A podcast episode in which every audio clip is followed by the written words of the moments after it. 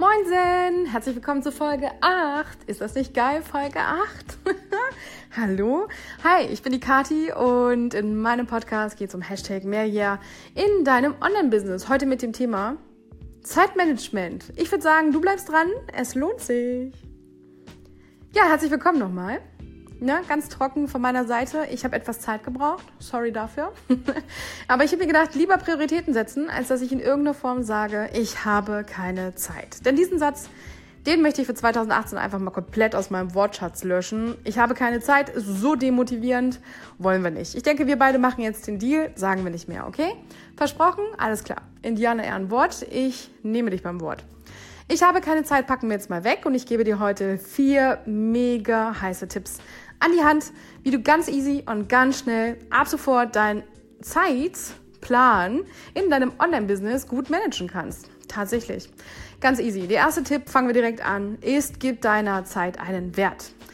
Also Wert meine ich damit, was möchtest du verdienen, was möchtest du am Ende des Monats auf dem Konto haben und womit zahlst du deine Latte Macchiatos, hübsch gefärbte Haarsträhnchen und das nächste Shooting für Instagram. Also insgesamt hat man ganz viele Bedürfnisse, man muss natürlich auch Miete zahlen, Essen und so weiter.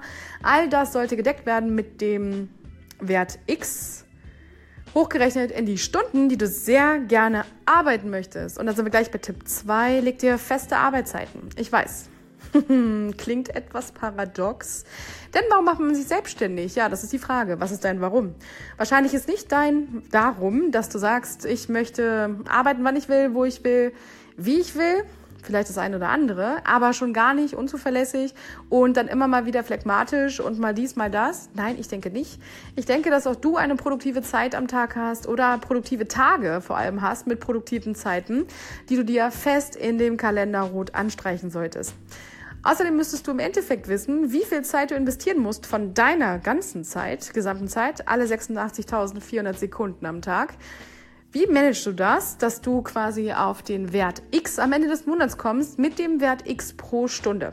Ich glaube, du weißt, was ich meine und worauf ich hinaus will. Komischerweise schaffe ich es immer wieder etwas sehr kompliziert auszudrücken. sehr gerne.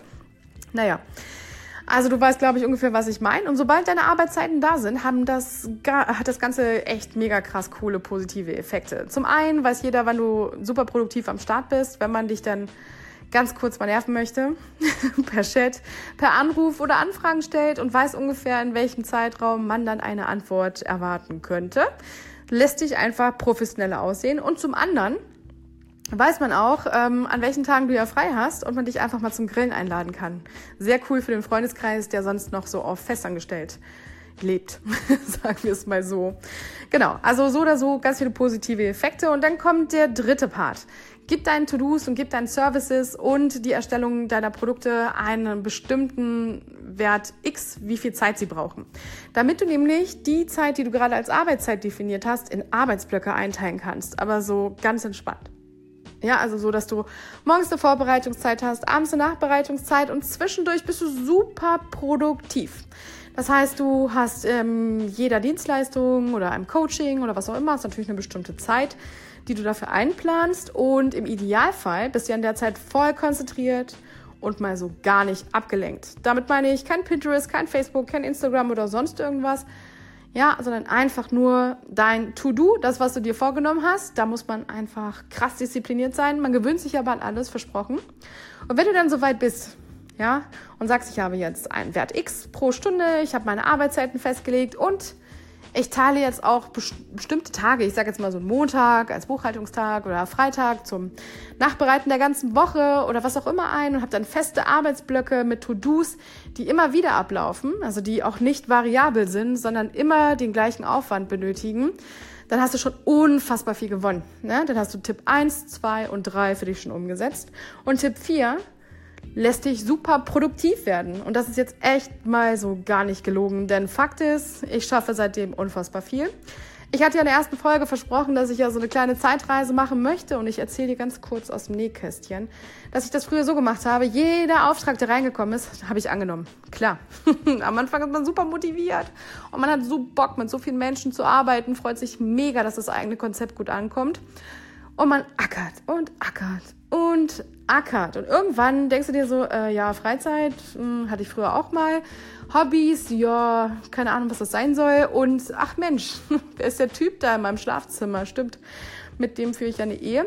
So generell sollte man irgendwie auch Prioritäten setzen. Das heißt, ähm, das habe ich am Anfang nicht getan, so gar nicht. Und habe mir gedacht, Arbeitszeit könnte ja auch 24-7 bedeuten. Hustle hard und 24-7 bedeutet nicht, dass du es auch so tun musst. Es reicht, wenn du das Mindset hast, also die Bereitschaft, die Motivation, sagen wir es da in die Richtung, denke ich mal. Also es geht so Richtung Leidenschaft.